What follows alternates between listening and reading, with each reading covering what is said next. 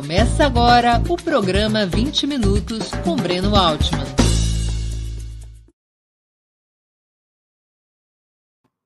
Bom dia. Hoje é 4 de abril de 2022. Estamos dando início a mais uma edição do programa 20 Minutos.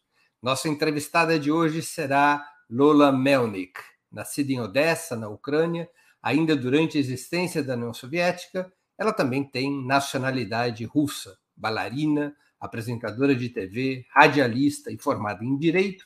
Fez carreira artística na Argentina e no Chile, antes de se mudar para o Brasil em 2009, onde tem protagonizado vários programas no rádio e na televisão.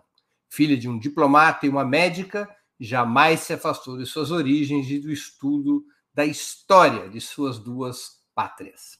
Antes de começarmos a entrevista, quero pedir um pouquinho de paciência atenção a vocês para o nosso imprescindível recado comercial. Opera Mundi é sustentado pelo apoio de seus leitores e espectadores. A sua contribuição financeira é decisiva para nossa manutenção e desenvolvimento. Há cinco formas de colaboração. A primeira, você pode se tornar assinante solidário de Opera Mundi em nosso site, com uma colaboração mensal permanente. Basta acessar o endereço operamundi.com.br barra apoio. Vou repetir, operamundi.com.br barra apoio. Segunda forma de contribuição, você pode se tornar membro pagante de nosso canal no YouTube. Basta clicar na opção Seja Membro em nosso canal nessa plataforma. Está diante dos seus olhos. Basta escolher, depois de clicar em Seja Membro, um valor dentro do nosso cardápio de opções. Terceira forma de contribuição. Durante a transmissão de nossos vídeos, você pode contribuir com Super Chat ou Super Sticker. Se colaborar com Super Chats nos programas ao vivo, sua pergunta poderá ser lida e respondida por nossos convidados. Quarta forma de contribuição. Se você assistir nossos programas após sua transmissão, nossos programas gravados, poderá contribuir através da ferramenta Valeu, valeu demais, que funciona como super chat apenas que para programas gravados. Quinta forma de contribuição: a qualquer momento você poderá fazer um Pix para a conta de Opera Mundi, de qualquer valor que julgue adequado. Nossa chave nessa modalidade, nossa chave no Pix é apoie.operamundi.com.br. Vou repetir: apoie.operamundi.com.br. Nossa razão social é última instância editorial limitada. Além dessas cinco formas de colaboração, lembre-se sempre de dar like, de clicar no sininho e compartilhar nossos programas com seus amigos e em seus grupos, pois isso aumenta nossa audiência e engajamento, ampliando também nossa receita publicitária, tanto no site quanto no YouTube. Bom dia, Lola. Muito obrigado por aceitar nosso convite. Uma honra ter sua presença no 20 Minutos. Bom dia, Brena. Bom dia para todos que nos estão ouvindo agora. Natália, que também está no estúdio, bom dia. É um prazer e muito obrigada por ter me convidado. Lula, qual foi a, a trajetória, a origem da tua família para você ter nascido em Odessa, na Ucrânia, e ser também russa? Porque, como vocês já sabem, a União Soviética era um país é, extremamente misturado, né? As etnias se misturavam, porque eram 15 repúblicas, e entre tantas guerras que já tem havido antes, é, claramente houve uma mistura entre as etnias. Então, eu sou da etnia mais russa, porém nascida na Ucrânia, mas eu também tenho etnia ucraniana.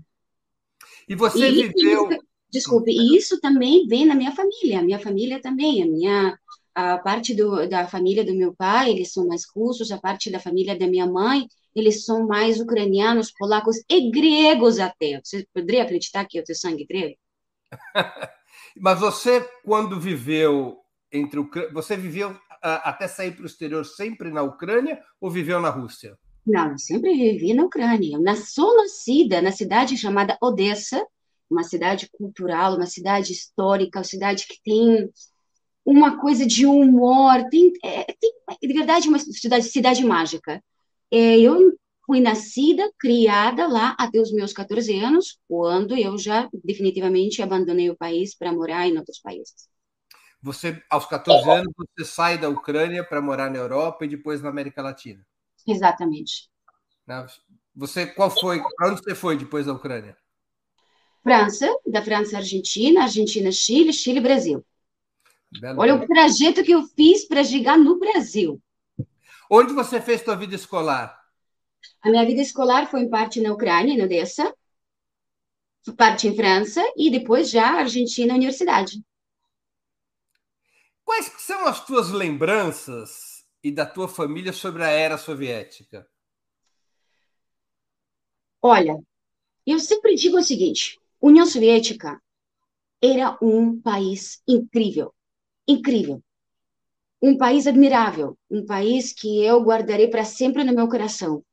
E um país que eu sinto orgulho de ter nascido, porque realmente é histórico. Claramente, tinha também partes muito negativas, porque a gente tem, tem, tem que falar também do sistema que a gente estava vivendo, é, da Guerra Fria, daquela constante competição, né? Contra Estados Unidos, com, contra não, com Estados Unidos, aquela constante competição com os Estados Unidos. E a gente tem que entender que, é, que a União Soviética era um país fechado, ou seja, economia fechada. Tudo que a gente produzia, a gente produzia dentro desse mundinho, né? Desse mundinho da União Soviética. Infelizmente, com, esse, com Guerra Fria, com essa eterna competição, e também vindo de várias guerras, porque é, vai falar que, né, que a gente estava vindo depois da Segunda Guerra Mundial, né? É quando começa a Guerra Fria. Então, o país já estava devastado, o país já estava na pobreza, tinha que se reerguer por, por causa da invasão é, dos nazis, né, do, dos alemães é, na União Soviética. Então, o país já estava devastado, estava tinha que levantar esse país, tinha que levantar a economia, não tinha homens, porque a maioria faleceu na guerra. Então, as próprias mulheres estavam também lutando e, e levantando esse país. Então, claramente, foi, foi difícil. Então, com tudo isso que a gente já carregava depois das guerras, com a competição eterna com os Estados Unidos de Guerra Fria, é, tudo que a gente produzia estava indo para isso. Então, claramente que tinha muita pobreza. A gente tem que falar isso. Eu posso falar coisas maravilhosas sobre o meu país. A educação era gratuita e era baita de uma educação. As pessoas dessa época, claramente, são pessoas que têm uma educação admirável, educação acadêmica, maravilhosa. É, a medicina era gratuita e era ótima. É, não existia desemprego. Aliás, as pessoas que é, não trabalhavam, eles podiam ir presos, tá? Então, não existia isso. Existiam várias coisas que, de repente, o governo dava também de graça. Que, claro, logicamente, que quando o governo dá muito, depois acaba, né? Os recursos do governo acabam.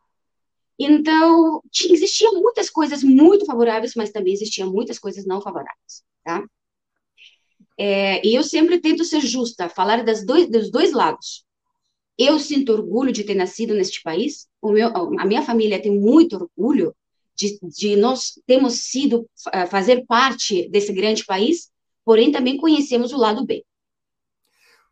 O seu pai era diplomata e sua mãe era médica na União Soviética. E eu sempre explico, o meu pai, ele começou na Marinha Naval, na verdade. Só que depois ele foi trasladado para o porto, ele, ele virou parte da diretiva do porto, e depois ele foi para o consulado, no, agregado no departamento comercial, logicamente pelos contatos que ele já tinha. Minha mãe médica, 25 anos numa clínica, clínica não, hospital psiquiátrico. Imagine.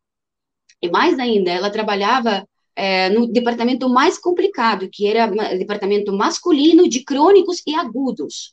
Então, era, minha mãe é, é forte. E depois minha mãe trabalhou, ela mudou de especialização e ela trabalhou como oncoginecóloga. Eles eram inscritos no Partido Comunista, Lola? Naquela época não tinha outra opção. Claro que sim. Todos eram inscritos na, na, no Partido Comunista, logicamente. Você não tinha uma vida se você, você não tinha direito a nada se você não fazia parte do sistema. Isso era óbvio. Eu já não fiz parte do sistema, porque no momento quando ah, porque você, Breno, imagino que você entende disso um pouquinho mais que algumas outras pessoas, por, por pela sua cercania, é, tem etapas. Principalmente na União Soviética, nós tínhamos etapas. Quando você é criancinha, aos, é, acho que 9, 10 anos, você ingressa é, o, como se for Octibriona, que russo se chama Octibriona, é, é, como criança do outubro, tem a ver com a revolução. É, e aí você anda com um pequeno aqui é, como um signo, uma estrelinha com Lenin pequenininho. Depois, quando você cresce, você já entra em Kamsamol, que é o que é um partido mais de entre adolescentes e para os adultos. E aí você já vai com o Lenin mais jovem, mais, porém mais adulto. É, e depois você já entra no Partido Comunista, tá? Isso era na União Soviética. Eu não passei por essas etapas, eu só cheguei até a etapa de Lenin pequenininho, e olha, eu levei essa insígnia acho que uns três dias, e logo acabou tudo, então a gente já não, não, não tinha obrigação de andar com isso. Mas, Seus avós lutaram na guerra? Como que é? Seus avós lutaram na guerra? Meus avós lutaram na guerra, claro, os quatro avós. O meu avô, por parte da minha mãe, que era professor de física e matemática, ele chegou, quase chegou até Berlim, só que ele foi decomissado porque por, faz, por causa de um ferimento.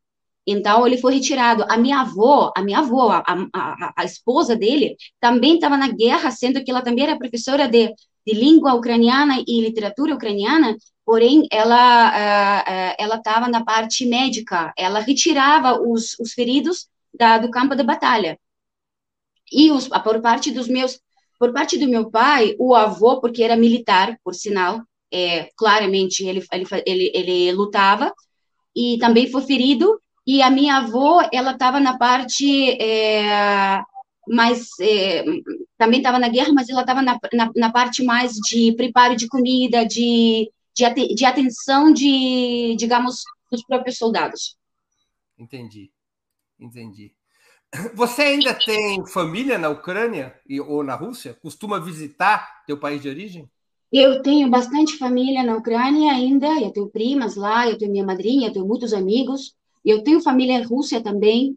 É, eu não costumo visitar tanto, porque, é, infelizmente, é uma viagem que não é, né, não é menor, né? Então, para sair daqui, eu tenho pelo menos dispor de um mês ou pelo menos três semanas, porque senão a viagem não vale a pena e por causa do trabalho não é tão fácil. Mas eu acho que é uma coisa muito pendente na minha vida, de ir lá e, e passar um bom tempo lá. Lola, qual é a tua avaliação sobre o governo Putin? É uma tirania, como dizem seus opositores, ou uma democracia? Melhorou ou piorou a vida dos russos em relação ao período anterior de Boris Yeltsin? Bom, essa última pergunta, logicamente, que melhorou, porque Boris Yeltsin era um. Ele tinha créditos com os Estados Unidos. Ele literalmente tinha créditos. Ele recebia do governo dos Estados Unidos. É, e falando é, do governo que vem depois da União Soviética, tá? Cai a União Soviética, país em ruínas absolutamente, Rússia em ruínas, absolutamente, Rússia não tem nada de caixa, não tem nada. E além disso, começa a surgir muito crime, crime próprio dos russos, daquelas pessoas do nível baixo que começa a subir, e começa que são mais vivos, porque eles são mais destemidos, porque eles não têm nada para perder, eles começam a roubar, destruir, matar.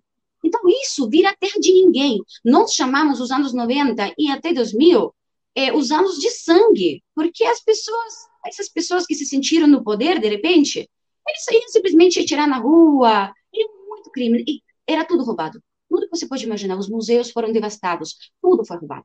Você imagina que você tem a sua mãe vivendo num apartamento que ela herdou da família, sua mãe de 80 anos, e de repente chega um bando lá de caras com assim umas cadenas de ouro no pescoço e simplesmente falam para ela: "Oh, sai daqui, assina aqui, porque senão eu mato você e toda a tua família, esse apartamento a partir de agora é nosso". Era isso. Essa era a Rússia dos anos 90, entende? Então, esse era o governo do, do Boris Yeltsin. Claramente, quando chega Putin, ele levanta, ele fala, até aqui chegou. Peraí, não, isso não vai ser mais.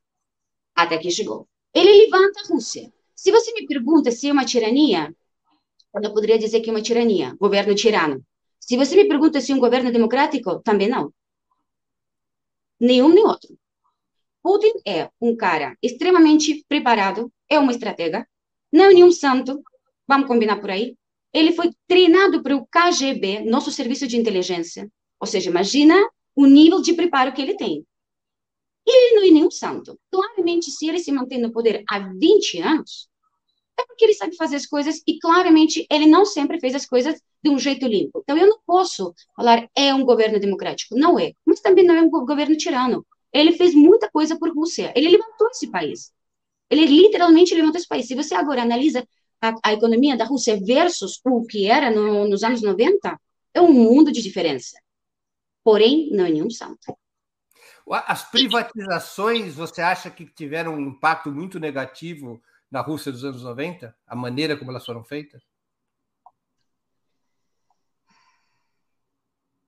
Bom, vamos combinar que Putin foi um dos primeiros e mais espertos que começou com as privatizações, né? Porque Gazprom, o nosso famoso Gazprom, privatizado por Putin, uh, Berezovsky, uh, Abramovich, uh, acho que Khodorkovsky, Khodorkovsky, não lembro bem, acho que ele também estava aí.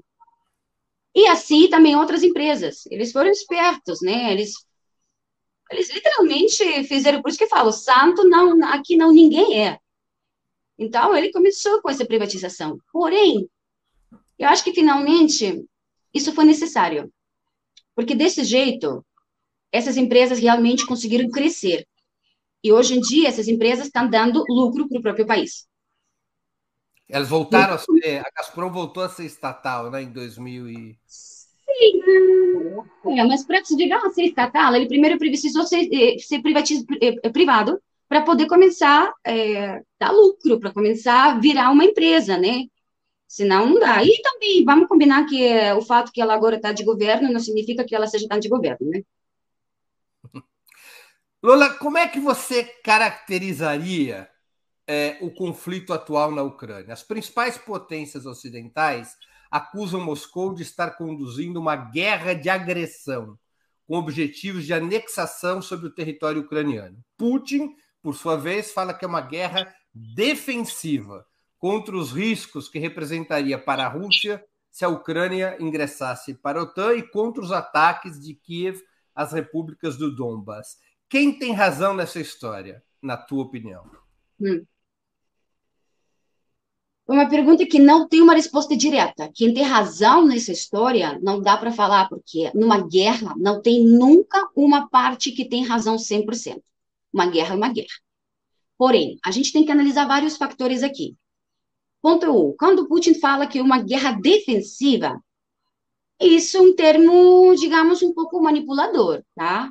Porque a partir do momento que ele faz uma ofensa, a partir do momento que ele faz uma ação ofensiva, não tem como falar que é uma guerra defensiva.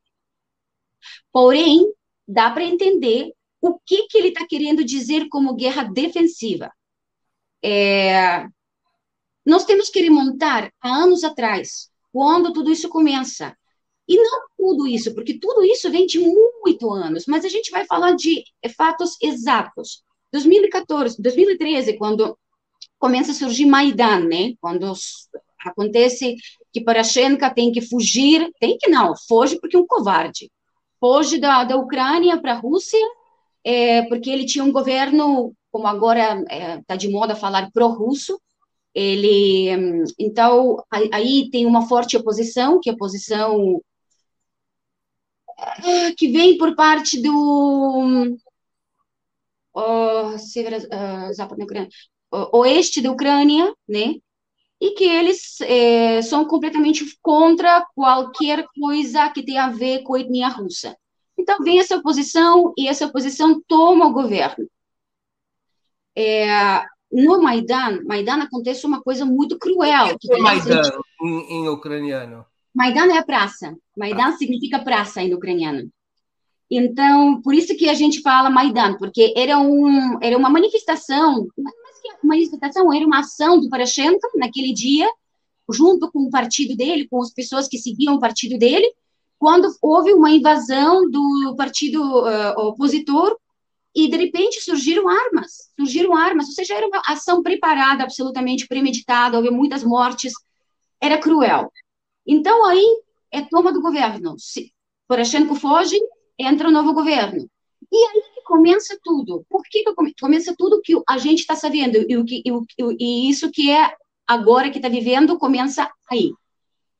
É, porque tem uma parte da Ucrânia que não reconhece esse governo, que é a parte do Donbass, que é Donetsk, Lugansk, essa, essa parte, região embaixo, que é uma região mineira, região industrial, lá não tem base militar, gente. Lá são civis, civis que moram com as famílias deles, mineiros. Mineiros, as pessoas que trabalham nas fábricas, nas indústrias.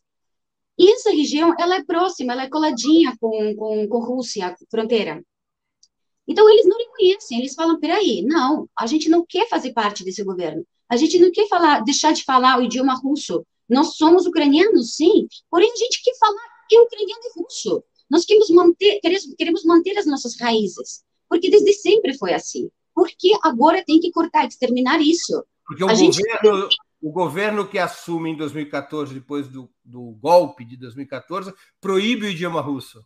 Eles começam literalmente exterminar, não que proibir, exterminar qualquer coisa que remete à etnia russa dentro do país. Porque existe um ódio, que esse é um ódio histórico, que aí a gente já entraria num outro assunto, né, de anos atrás. Existe um ódio contra é, qualquer coisa que é de etnia russa.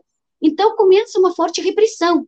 E essas pessoas, essa região toda, Donbass, aliás, a minha cidade, Odessa, também, Fala, não, a gente nunca. Então, e não é uma negação de falar russo, pelo, ucraniano, pelo contrário. Eu entendo ucraniano perfeitamente. Eu falo ucraniano. Minha mãe fala perfeitamente ucraniano. Minha avó era professora de língua e literatura ucraniana. Só que, historicamente, por causa da etnia, a gente falava mais russo. A gente tinha mais. de maioria étnica russa? Sempre foi. Sempre foi. Tanto assim que na minha escola, o, tudo era russo. Eu comecei a aprender e estudar idioma ucraniano, acho que aos 11 anos só, na escola, entende? Então, claramente tem uma diferença nisso. E, e sempre foi assim. Então, por que mudar? A gente sempre fala república independente, país independente perfeito, mas por que exterminar uma cultura que está dentro de, deste mesmo país historicamente? E, aliás, nós somos povos irmãos, não podemos esquecer disso.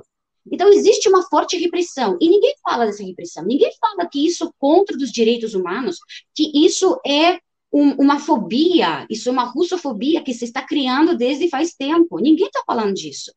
Ninguém, ninguém falava disso, todo mundo ficava quieto. Então, começa uma forte ação de, so, contra qualquer coisa que remete à etnia russa. E aí que vem Infelizmente, o comando Azov, que se cria esse comando Azov já de antes, agora se chama Azov, mas naquele momento era Krasny, é, Comando Vermelho, acho que se chamava, Comando Vermelho. Comando, se cria Comando Vermelho, é, onde que eles começam a combater, literalmente invadir e combater. A minha cidade, dia 2 de maio, Odessa, dia 2 de maio, Odessa é uma cidade muito pacífica a gente mais brincalhão, gente de humor, gente de festa. E de repente acontece um, uma coisa terrível. Uh, houve uma manifestação pacífica numa praça do lado da, minha, da casa onde eu morava, e de repente chegam pessoas que nem eram de Odessa, eram pessoas que 2 de maio de 2014, né? 2014, 2 de maio de 2014. Começam a trazer carros de fora. Carros de fora, cheios de gente. Cheio de pessoas. E a maioria, por sinal, nem eram ucranianos, eram tchetchenos, eram vários outros.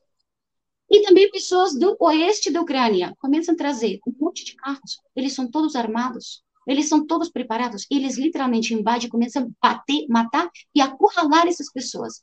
E essas pessoas, esses manifestantes pacíficos, infelizmente, são acurralados até um edifício governamental próximo dessa praça e são queimados vivos nesse edifício. E, infelizmente, esse edifício nesse, era, um momento, era um dia normal de trabalho. Nesse edifício, acho que era um dia normal de trabalho, tinha pessoas trabalhando. Tinha mulheres grávidas, tinha pessoas idosas, e também são queimados vivos. E aqueles coitados que tentam pular do prédio para se salvarem, ainda são pegos embaixo e também mortos. E de tal, eu vou falar uma coisa que poucas pessoas falaram, eu acho que minha mãe depois vai, vai brigar muito comigo que eu, que eu acabo sendo tão sem filtro e falando as coisas como são. Infelizmente, os carros de bombeiros, todos foram retrasados, por algum motivo. Nenhum carro de bombeiro chegava. Nenhum carro de, de pronto-socorro chegava. Nenhum carro policíaco chegava. Silêncio total. Deixaram fazer essa ação. No outro dia, todas as provas foram retiradas a gente sabe quem que fez isso e até agora essas pessoas estão soltas. É, essa história é o massacre na casa sindical de Odessa, né? que no YouTube a gente encontra, não é? O edifício era a sede dos sindicatos. Era ProfSaius, sim. É, era ProfSaius, sim. No, no, vocês encontram essa informação no YouTube, vocês encontram essa informação na internet. Por favor, procurem, busquem e entendam. Quando eu fico sabendo disso, vocês não têm noção a dor, dor de impotência, de, de como isso acontece. E todo mundo fica quieto. Aí não tem direitos humanos, aí ninguém fala. Aí ninguém fala, ninguém sanciona, ninguém pensa nisso. Todo mundo cala. Passa. Só que aí vem Donbass. E aí Donbass fala, peraí, a gente não quer esse governo, a gente não quer, vamos nos separar, a gente quer ser independente. Só que a Ucrânia não aceita, não, Ucrânia não, o novo governo ucraniano, porque vamos comparar a Ucrânia e o coitado povo lindo, maravilhoso, meu povo lindo, maravilhoso, com o governo. E o governo não aceita, não aceita. Então eles oprimem, eles não deixam, e aí começa a guerra, eles começam a matar a população civil lá de Donbass, crianças, crianças, idosos, pessoas que trabalharam simplesmente numa fábrica, numa indústria. Bombas. Vocês conseguem, vocês acham essas imagens todas na internet? Por favor, procurem, para vocês não acharem que eu simplesmente estou defendendo alguma coisa. Eu não estou defendendo nada. Eu não estou defendendo guerra. Eu sou em contra da guerra. Sou em contra dessa invasão do Putin na Ucrânia. Porém, eu quero que vocês entendam que isso não vem de agora, vem de antes, de muito antes. Vocês sabem que nesse processo de oito anos, quase eu acho que mais de 14 mil pessoas foram mortas civis. E, logicamente, que a Rússia, quando está vendo essa invasão na fronteira dela, ela começa a apoiar Donbass. Então, essa guerra já tem oito anos. E Rússia, desde sempre, estava falando: parem com isso, parem com isso. E aí a Rússia começa a ameaçar, principalmente quando a Ucrânia está querendo entrar, entrar na OTAN. E, gente, quando eu escuto, de repente, Lula, é que você está defendendo Putin. Não estou defendendo Putin. Lula, é que a Ucrânia tem direito a ser livre. É livre. Lula, a Ucrânia tem direito a ser independente. É independente. Lula, a Ucrânia tem direito a entrar na OTAN. Ah, a Ucrânia não pode entrar na OTAN. Por quê? Porque aí a gente está indo em contra de qualquer acordo bélico, gente. E se a gente não mantém acordos bélicos no mundo, isso vai virar terra de ninguém. As bombas vão sair voando de um lado para o outro. Tem que ter regras. E as regras que, que dizem? Você não pode instalar uma base militar na fronteira direta com outro país. Não pode. E principalmente que vai em contra do acordo que fizeram quando caiu a União Soviética, que fizeram um acordo, porque a OTAN foi criado na época da Guerra Fria, justamente por causa da União Soviética. Só que quando cai a União Soviética, a OTAN não deixa de existir. A OTAN continua existindo. Então se cria um outro acordo, que nenhum dos países da, União, da ex-União Soviética pode ingressar no OTAN. Porque são fronteiras, não pode. Logicamente que o míssil que está lá vai chegar no, no, no, no, outro país com uma, com, uma velocidade extrema. E eu falo para vocês, gente, vocês gostariam de ter os seus vizinhos com armas na sua janela? Não, né? Ninguém quer. Então, por que, que os países têm que estar tá bases militares que nem sequer são bases militares deles, são bases militares americanas? Porque OTAN, gente, Simplesmente para relembrar vocês, são 750 bases militares repartilhadas em 80 é, é, países do mundo. E não são bases militares mundiais, são bases militares americanas. Então, se vai querer ter uma base militar do ladinho, por exemplo, Brasil, maravilhoso. Vamos colocar então base militar aqui na Argentina. Vamos colocar também uma base militar, é, é, como chama, do lado. Ai, gente, fugiu agora. Mas vamos colocar, vamos colocar agora bases militares do lado da, da, do Brasil. Americanas. Alguém vai gostar? Não.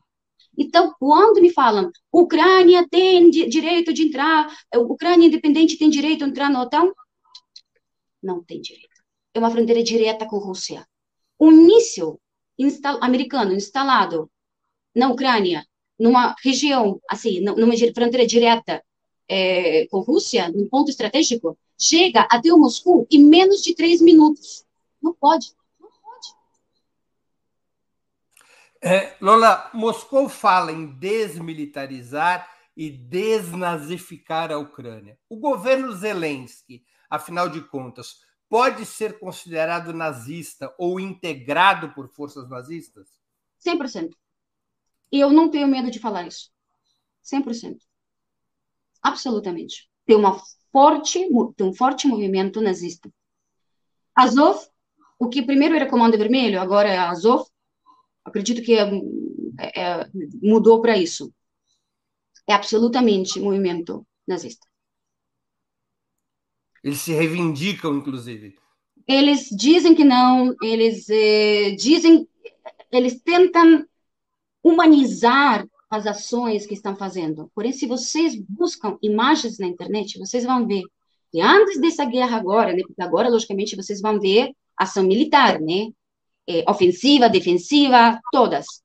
Porém, antes, vocês vão ver ações netamente nazistas. Vocês vão encontrar bandeiras nazis nas mãos dessas pessoas.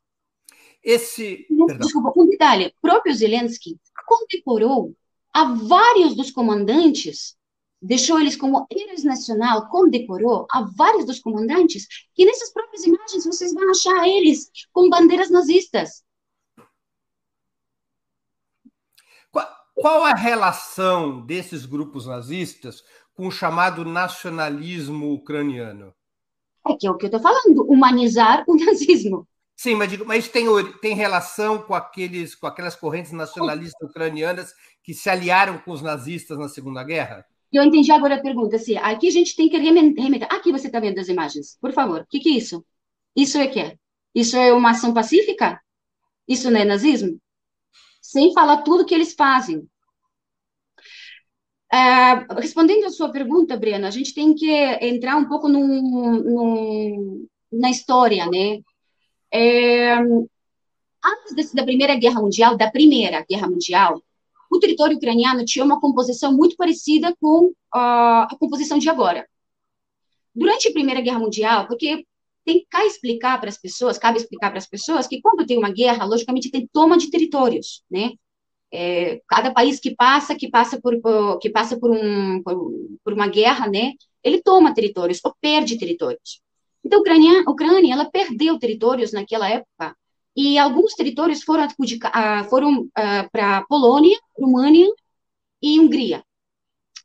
Também temos que explicar que, historicamente, alguns desses territórios já pertenceram também a, a alguns desses países, principalmente a Polônia. Por quê? Também por as guerras an antigas, já muito antigas. Já, e não vou entrar naquele assunto, porque senão a gente vai entrar numa aula de história integral.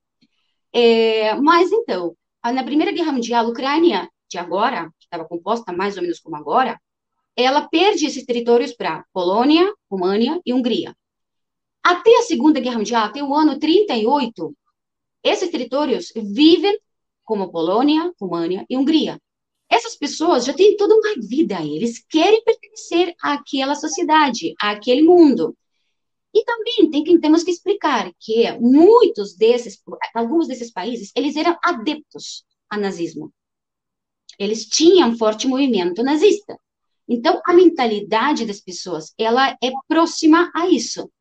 Quando o governo soviético empieza, começa a ação liberação, de liberação dos nazis, começa a liberar a Europa dos nazis, que vocês sabem que a Segunda Guerra Mundial, é, a Rússia, ela ingressa no ano 38, porque é quando a Alemanha, ela quebra o acordo, né, então, que, que, tinha, que, que foi, foi assinado no, depois da Primeira Guerra Mundial, então, a União Soviética ingressa na Segunda Guerra Mundial no ano 38. E ela começa a ação liberadora, que se chama. Então, ela ingressa nesses territórios, libera de nazismo, digamos, né, porque eu estou falando desde o ponto de vista soviético, tá, como mentalidade soviética. E é, ela toma de volta esses territórios que pertenceram à Ucrânia antes da Primeira Guerra Mundial. Só que esses, esses, é, é, esses territórios, essas pessoas não reconhecem, eles não querem. Então, eles começam uma ação terrorista, digamos assim. Eles criam bandos terroristas para matar os russos e para é, porque tem um ódio parido de gerações nazismo e eles começam a matar e tem grandes comandantes e agora alguns ucranianos vão me odiar pelo que eu vou dizer, porém, eu vou dizer. Stepan Bandera, ele era um homem com muitas terras, com, muita, com muito poder aquisitivo, e o governo soviético tira isso, porque o que era sistema soviético?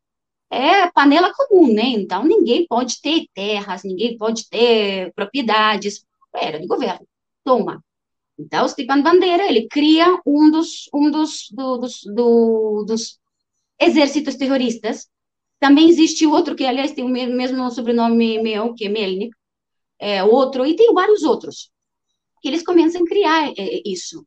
E aí começa esse ódio marido e essa, essa, é, essa constante guerra contra a etnia russa. E o Stepan é Bandeira se alia aos nazistas contra a União Soviética. Como que é? O Stepan Bandeira, ele se alia aos nazistas durante a Segunda Guerra contra a União Soviética. Exatamente, Melnik também. Melnik também. Melnik então, também. Né? Então, todos eles, e tinha mais comandantes aí, que fugiram, fugiram os nomes, mas tem vários lá. E todos eles, agora, na Ucrânia, são heróis nacionais. Tem monumento de Stepan Bandeira, sendo que ele justamente representava nazismo. Lola, como é que você interpreta a insistência de parte da elite ucraniana, como você mesmo disse, pelo menos desde 2013, em ingressar na União Europeia e na OTAN? Como, é, como que eu vejo que a elite... Por que você acha que essa elite que é, é ucraniana, que, é, é, que quer entrar na, na, na União Europeia e na, na OTAN, por que essa obsessão? É por uma estratégia anti-russa? Não, não é estratégia anti-russa, na verdade. É, é achar que tem... Na verdade, para eles é bom, para a elite é bom. Eles acham que eles, eles vão ter mais opções, é... mas sempre existe aquela coisa achando que é é, que Estados Unidos vai, por, por exemplo, o governo do Zelensky, eles contaram mais com Estados Unidos do que Estados Unidos está agora entregando de apoio para eles. Claramente, um governo sustentado por Estados Unidos, vamos combinar, tá? Desde sempre, é, porque Estados Unidos que está pagando lá o governo, tá? Que as pessoas comuns não recebem nenhum tostão. É, porém, é, eles, eles achavam, eles contavam com mais apoio dos Estados Unidos do que os Estados Unidos está tá entregando para eles. Estados Unidos sempre promete mais do que entrega. Isso a gente já tem vários outros exemplos, né? Afeganistão e assim vai. Assim vai, vários. Sempre eu vou te cuidar, eu vou te apoiar e depois nada. É, depois saímos de fininho. Então, e Ucrânia é a mesma coisa. Só que, claro, essas pessoas eles já têm com já estão com um monte de dinheiro, já se de dinheiro. Só que eu acho que Zelensky ele agora está um pouco arrependido. Estou sentindo isso porque ele não sabia que isso ia tomar essa magnitude, né? Porque Zelensky, vamos combinar, é simplesmente um diretor de simplesmente não, é um baita de um diretor de televisão, é um baita de um ator, comediante e tudo, produtor de televisão. Eu adoro assistir as novelas dele, os programas dele, acho ele extremamente talentoso. Mas, como político, ele está continuando fazendo um, exatamente a mesma coisa. E ele é uma marioneta nas mãos do Ocidente, simplesmente. E, e ele está. Eu acho que ele está um pouco arrependido, porque ele esperava mais apoio, ele não achava que isso tomava tanta magnitude. Dá para ver que ele tá, não está bem já. É, porém, eu acho que é sempre aquela coisa, achar que a União Europeia vai cuidar. Gente, a União Europeia não vai cuidar. Vamos por o exemplo da Grécia? A Grécia achava que ingressando na União, na União, Europeia ia estar maravilhosamente bem, país europeu, com tudo, né, com, com tudo a ganhar. Só que agora a União Europeia está controlando até, a quantidade da, das azeitonas que eles estão criando. Estão controlando tudo. Então tem custo. E não é tão assim. A União Europeia não vai ficar, não vai, nunca vai, vai te pegar no colo, vai, vai pegar no colo a Ucrânia e vai falar, tadinha, agora eu cuido de você. Não vai consumir a Ucrânia, vai tirar o que puder da Ucrânia, entendeu? E pronto.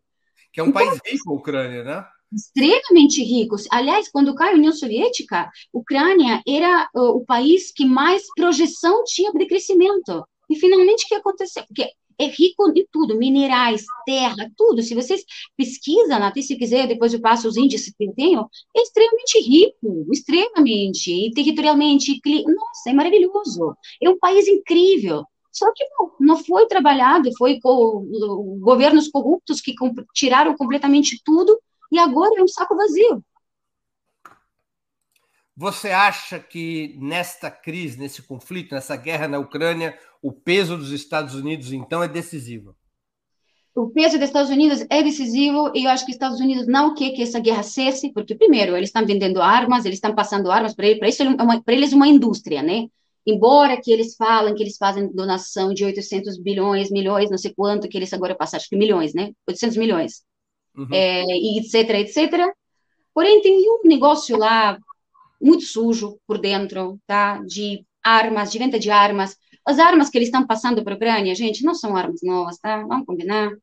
É aquela coisa que estava lá faz tempo e eles passam. Eles falaram até para a Polônia: oh, vocês estão lá, tem uns aviões lá antigos, por que vocês não passam para a Ucrânia? Tem muito negócio sujo. É uma guerra. Guerra nunca tem é, claridade e limpeza. E, e, é um business. Além de, além de guerra, é um business. É um negócio dos poderosos. Completamente. É aquele house of cards. E Estados Unidos não quer que isso pare, não compensa para Estados Unidos que isso pare. Ela não vai, ele, ele não vai deixar. E claro, como o governo ucraniano, infelizmente, é embaixo da, de todo o Ocidente, não somente Estados Unidos, mas também países europeus, é sumiço e tem, vai fazer o que os outros mandarem. Antes Putin, de... detalhe, e um detalhe, e Putin, como eu já falei, não é nenhum santo, é horrível o que ele fez com essa invasão, horrível, mas ele não vai deixar isso barato, ele não vai parar. Não, Putin tinha outra saída, além da guerra? Tinha outra alternativa além da guerra? Considerando o quanto ele é estratega, o quanto que ele é... Ele, eu acho que ele não tem sistema nervoso, ele tem pedra. Ele tem pedra. Ele não tem emoções. Ele tem pedra. Não, ele tem emoções, tem, mas emoções muito particulares. É, e acho que ele esgotou todas as saídas que ele tinha. Porque durante muito tempo ele falava: pare, não façam, pare, não façam, pare, não façam. Até que chegou um momento quando ele falou: chega, eu invado. Horrível, horrível. Só que ele invade realmente como um comando militar, porque tinha uma estratégia militar. E quando ele invade, ele invade, porque, como eu falo, ele é muito, muito estratega, ele tem um plano A, B, C, D, A, ele tem abecedário completo de, de, de opções. Não funciona uma, ele já partiu para a próxima. Ele é um jogador de xadrez, gente, totalmente. Jogador de xadrez que já tem jogo completamente calculado. E eu acho que ele mesmo é, levou um, levou uma surpresa e tanto, porque ele não esperava. Ele achou que ia ser um comando de quatro, cinco dias. Pronto, ele deu o seu ligado, ele entendeu, ele explicou, ó, eu avisei, eu entrei. Pronto, acabou, acabou por aqui. Só que eu acho que a Ucrânia estava preparada para isso. Eles estavam esperando que isso acontecesse e, na verdade, eles estavam provocando um pouco que isso acontecesse, porque antes de da Rússia entrar, eles fizeram fortes invasões em Donbass nos últimos tempos, antes da guerra eh, começar. Então, tinha essa manipulação, sabe, um pouquinho por parte da Ucrânia, e tinha uma, um, uma, uma já, um, acho que já uma decisão total e cruel e horrível do Putin.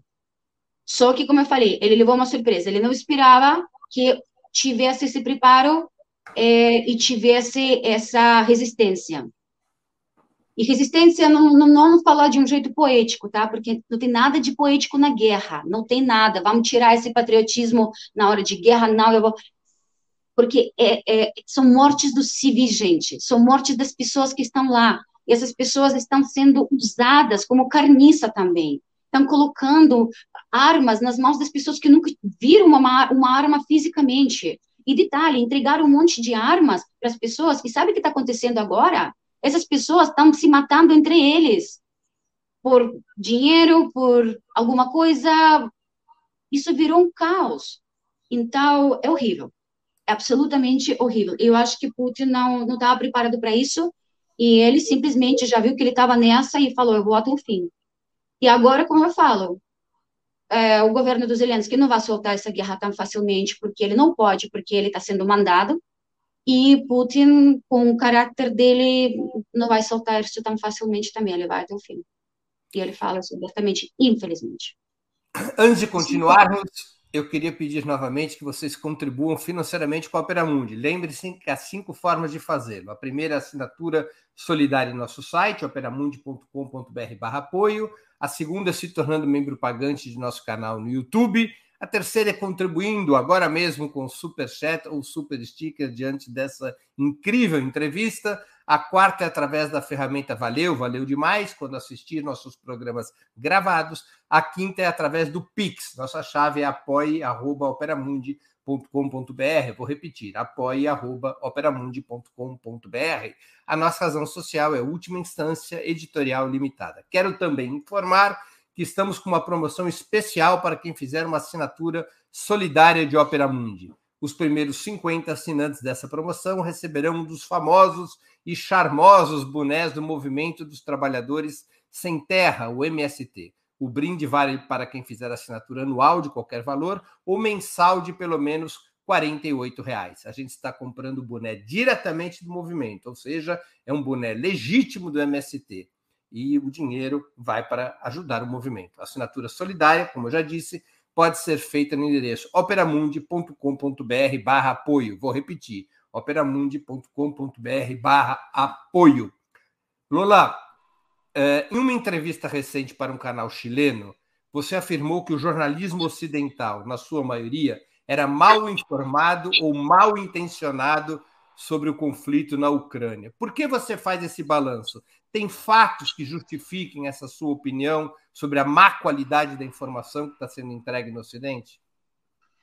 Mais que mal informado ou mal, é, ou, ou mal realizado ou distorcionado, o que eu quero dizer é o seguinte, o que quis dizer é o seguinte, cada história ela tem vários lados e para a gente chegar numa situação, numa opinião ou numa visão mediadamente objetiva, a gente tem que ver todos os lados. Agora, se a gente só recebe um lado da história, um lado da. Imagina, uma, uma briga entre marido e mulher. Aí você só vai ouvir a mulher. E você não deixa que o marido fale. Você só fica com o lado, com a visão da mulher. Verdade? A mesma coisa aqui. A gente só recebe aqui aqui, digo aqui, nesses todos os países, praticamente no mundo inteiro, né? Porque agora, como a Rússia foi sancionada por todos os lados e não tem nem sequer direito de voz, a gente não recebe nada de lá. Nós só estamos recebendo a informação que vem para o lado ocidente. Então, nós ficamos com a verdade do ocidente. Porém, nós temos que ouvir o outro lado também. Porque, de repente, essa mesma história, essa mesma situação relatada de amba, por, por ambos lados, é, a gente consegue tirar nossa própria conclusão. E eu acho que é isso que importa. A mídia, ela não pode empurrar o conteúdo. Ela não pode empurrar a sua visão. Ela tem que entregar. Esse que é o jornalismo. O jornalismo ele tem que entregar informação de um lado, do outro lado. Por isso que existe, existe investigação. Por isso que o jornalista ele é obrigado de investigar, de falar com várias fontes, de entregar várias visões e depois as pessoas podem tirar suas próprias conclusões. Agora, se você constantemente só está ouvindo, ah, está acontecendo isso, está acontecendo isso, está acontecendo isso, pronto, você vai ficar com essa visão. Isso que eu também percebo. Por isso que eu sempre instigo as pessoas a investigarem, ouvir o outro lado também. Vocês podem não concordar, mas vocês devem ouvir para tirar a sua própria conclusão, para ter uma objetividade. Isso por um lado. Por outro lado, quantos fake news já houve? Gente, não vamos esquecer daquele, daquele barco, por favor, quando falaram que a Rússia matou a, a todos a, a, na um, Ilha Zmeev. Lembra essa? Logo no início da guerra, que matou todos os marinheiros, todos os marinheiros navais que estavam na, na, na Ilha Zmeev, e depois eles apareceram é, comendo da, da, própria comida que os, que, que os russos que, que pegaram eles estavam entregando para eles. E essa notícia, ela Passou pelo mundo inteiro. Pelo mundo inteiro. E todo mundo horrorizado com isso. Só que depois a situação não era essa. A situação era diferente. Então, por isso que eu falo, quando eu começo a falar do sensacionalismo, ou quando de repente digo que as notícias não são tão bem entregues, elas são entregues com um certo apelo, uma certa visão sesgada um pouquinho, tirada por um lado, tira um pouco o foco da objetividade isso. E eu sempre convido as pessoas a se informarem. Vocês podem não concordar, vocês têm que, mas vocês têm que tirar a sua própria conclusão. Ouvindo. Você contou entrevista para os chilenos a história de uma escola que foi bombardeada. Como, como é essa história mesmo? Essa escola. E aquele, aquela situação do hospital com as grávidas? Que eram meras figurantes. Uma delas é blogueira, e depois apareceu. Aliás, há pouco eu tenho um vídeo. Eu tenho um vídeo dessa blogueira que supostamente tava gra, tá gra, ela tá grávida, realmente, mas que ela estava naquele hospital bombardeado, não sei o quê, não sei tá é, naquela imagem terrível, ela apareceu há pouco tempo num vídeo é, pegando ajuda humanitária dos próprios russos, por sinal. Legal, né? Super bom. Então, esses, esses fakes que eu estou falando, que a gente tem que tomar muito critério, muito cuidado. Não quer dizer que não existe, claramente, uma guerra. Bombardeio existe, claramente bombas existem, claramente armas existem, as pessoas morrem, civis morrem também, claramente. E morrem da mão dos russos também, é lógico, porque ele, se um míssil, míssil russo, uma bomba russa está indo a, até uma parte que eles sabem que tem uma coisa, que tem de repente um armamento lá ucraniano, e os ucranianos estão colocando isso normalmente nas partes onde que moram as pessoas, elas, eles escondem isso lá, claramente que tudo que é, é civil, que está em volta, também é vítima dessa mesma bomba, isso é lógico.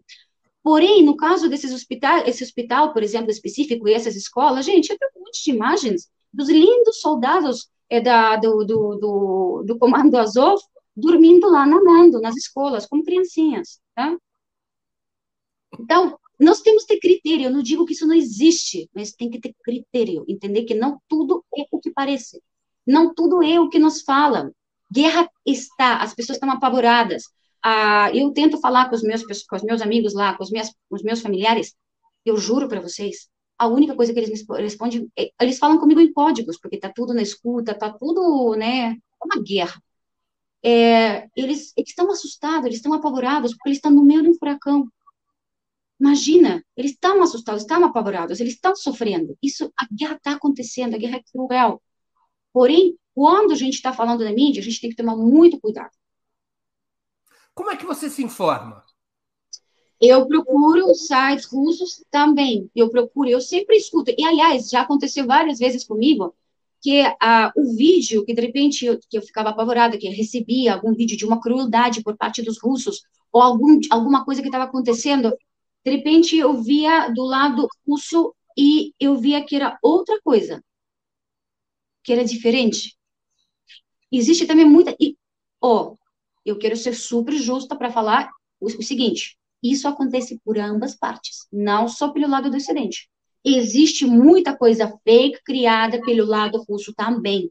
Por isso que eu sempre convido as pessoas a analisarem, lerem, verem, é, se informarem, porque acontece por ambas partes. Eu mesma já recebi umas coisas horríveis eh, por parte russa que ficava, nossa, como fizeram, como fizeram isso, como os ucranianos fizeram isso. E eu indo atrás das fontes russas e me falaram, Lola, isso é fake.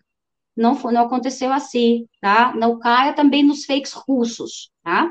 Então, tem isso, tem que ter critério. Agora, se vocês querem se informarem, existe muitos sites, existe Sputnik, existe Russia Today, é, existe Pravda, se não me engano, outro. É, tem muitos sites russos que também estão passando as informações e eu acho que vale a pena se informar aí também.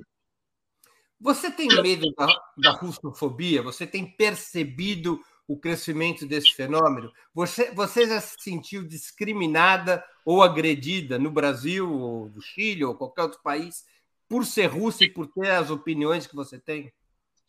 Olha, eu tenho que agradecer Brasil pelo seguinte, e eu falo isso toda vez que uh, converso sobre esse assunto. Brasil é um país tão maravilhoso que é um país livre, é um país que não está, não tem essa negatividade, não tem essa raiva e tem bastante cabeça para entender a situação. Eu sinto mais que os, os brasileiros sentem dor pela situação por ambos os países que de repente recriminar um ou outro lado, sabe? É, eu senti um pouquinho mais de raiva, não discriminação nunca, nunca aconteceu alguma coisa comigo, nunca fui discriminada, até porque é difícil me discriminar, eu sou ucraniana, eu sou ucraniana que tem etnia russa, mas eu não fui discriminada, eu não conheço as pessoas do meu próprio do, do, meu convívio que vivessem uma coisa assim, pelo menos no Brasil, graças a Deus. E eu tenho que agradecer a mente, a cabeça e o coração dos brasileiros de entender isso. Então, aqui no Brasil, não.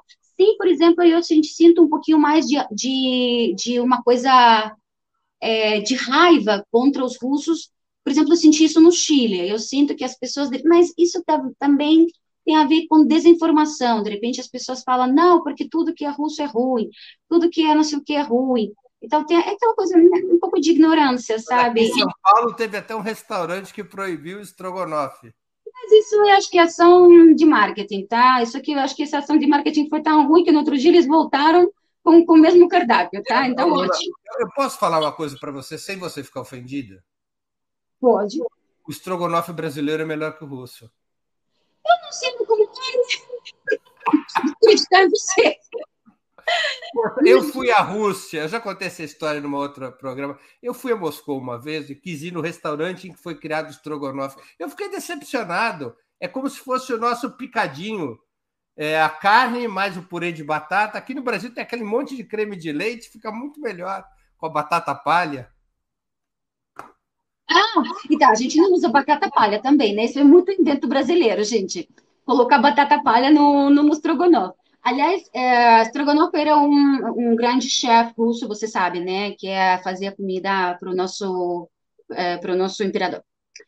É, a, mas voltando um pouco naquele assunto que você me perguntou se eu sinto essa raiva, no, eu sinto essa, essa coisa no Brasil, não sinto. Acho que o povo brasileiro é um povo muito. Olha, eu falei esses dias com um russo que ele veio para cá é, de visita e ele falou: Lola, é um país que eu me sinto livre. Aqui as pessoas não te julgam, cada um é como é. é. Você pode fazer o que você quiser, as pessoas não têm preconceito. Isso é verdade. De verdade, juro para vocês, comparação com outros países, Brasil é livre e é tão bonito. É muito bonito. E outra coisa é que eu eu quero também deixar muito claro para as pessoas, porque eu falei muito da Ucrânia, contei um pouco da história, é porque o conflito está acontecendo agora na Ucrânia. Mas eu quero que vocês entendam que são dois povos irmãos. Ucrânia e Rússia são dois povos irmãos. Nós amamos uns aos outros. Eu vejo que os russos estão sofrendo o que está acontecendo na Ucrânia. E, e, e, eu sofro muito com o que está acontecendo agora na Ucrânia. É horrível essa guerra, é horrível essa invasão. Isso não devia ter acontecido. Isso devia ter parado antes, antes da primeira bomba cair. Isso devia ter parado antes de Donbass antes desses oito anos de sangue também no Donbass. Essas pessoas todas não deviam ter morrido. Isso é horrível. E a gente tem que aprender. Eu não sei se vai chegar algum momento nesse mundo, nessa, nessa, nesse universo, quando a gente vai entender que a gente não resolve nada com guerra. A gente resolve se comunicando, negociando, chegando aos acordos. Às vezes, esse acordo não vai ser ótimo para mim, mas ele, ele vai fazer com que eu vou poupar, que as pessoas morram, que as pessoas sofram. E o dia que os políticos e os grandes empresários entendam isso, eu acho que a gente vai viver num mundo bastante melhor. Porque, ao final ao cabo, quem está sofrendo são as pessoas comuns, normais. Os russos suportarão por muito tempo as sanções estabelecidas pelos Estados Unidos e a União Europeia, ou Putin poderá ter problemas internos, em tua opinião? Os próximos anos não vão ser fáceis, mas eu estou vendo que ele já está se resolvendo bastante bem. É, eu estou em contato com vários empresários é, russos. É, logicamente, eles nos primeiros dias foram apavorados. O que, que, vai acontecer? Como que a gente vai se virar? Com as novas medidas que o próprio governo russo está tomando e está entregando, é, eu acho que não, não vai ser tão ruim. Porque, afinal, a Rússia já não tem nada para perder, tá? Já tiraram tudo. Agora ela vai começar a exigir. Porque começou já com, exigindo que o gás seja pago em, em, em, em ruble, né? E, por sinal, o Papa que comprou agora quanto? 10 bilhões? 10 bilhões de ruble? Quem comprou? Papa. O Papa. Ruble é rublos, né? Em plural. Ruble, né? é, rublos. Ele comprou acho que 10 bilhões. Então, eu acho que simplesmente vai ter uma situação complicada para o dólar, porque se a Rússia vai começar a vender as coisas todas em ruble, vai, vai obrigar as pessoas a adquirir ruble para poder negociar com a Rússia e tem coisas para negociar. E se, e se China vai fazer a mesma coisa na Ian, Ian como se fala em português? Yuan. Yuan. Yuan. É, putz, o dólar vai ficar na 30. Acho que e, e Estados Unidos já está se preocupando um pouquinho. Esses dias eu estava ouvindo uma palestra, uma declaração, mas que palestra, de um economista alemão, justamente falando disso. Estados Unidos está tomando medidas agora para algum jeito proteger um pouco a sua própria moeda, porque aquela moeda onipotente está virando uma moeda que uma, pode virar uma moeda mais, logicamente, não agora, anos depois, né? Mas e eu acho que a Rússia ela está como, como tem todo esse lado oriental, né? É, eu acho que não, vai ser tanto. Sim, vai ser complicado, mas eu acho que não vai ser tanto como todo mundo todo mundo acredita que a Rússia agora vai se afundar, né? É fato ou lenda de que a cultura russa, a cultura do povo russo, é muito resistente a situações de pressão e tensão? É uma brincadeira, a gente brinca isso conosco mesmo. Que mais você pressiona a um russo ucraniano. Quando eu falo russo, gente, por amor de Deus, é russo ucraniano junto, tá? Porque nós temos a mesma cultura nesse sentido. Mas que mais você oprime a gente, mais a gente sai das cinzas e surge. A minha mãe sempre fala isso para mim, fala, não, mas você trabalha baixo pressão. Te pressionou, você surgiu. Isso vale também para situações de conflito. Completamente, completamente. Em vez de separar, em vez de dividir, em vez de deixar no chão, isso está dando mais garra de lutar, mais garra de demonstrar, mais garra de sobressair. Absolutamente. Então, não. Eu acho que eu, se esse governo, Deus queira, ucraniano, mudar é, por outro, mais humano, é, a Ucrânia também vai ressurgir.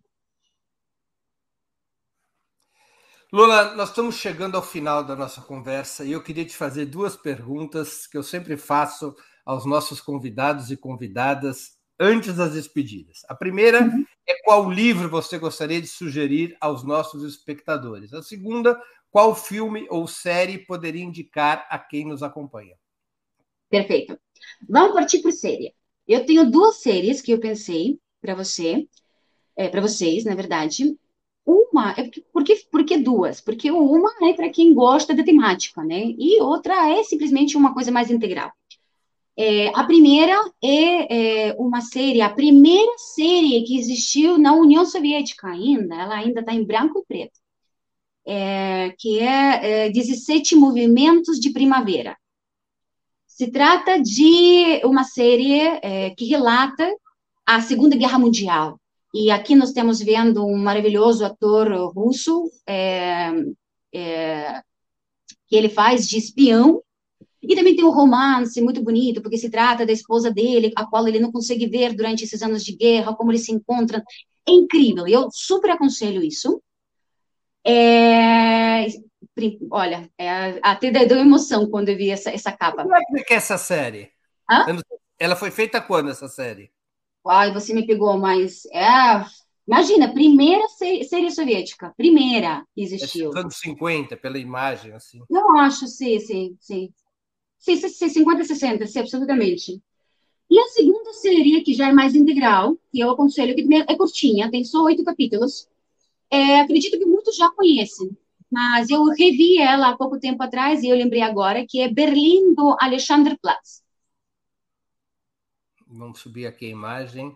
Isso, é, Alexanderplatz. Sim, se trata de um homem que ele foi preso e, de repente, ele tem que se reintegrar à sociedade alemã do fim dos anos 20, e é uma sociedade, naquele instante, bastante corrupta, então se trata de como ele vai se sobressair um pouco, se ele vai virar um homem decente, não, então, mas eu aconselho vocês a assistirem, que é bem interessante.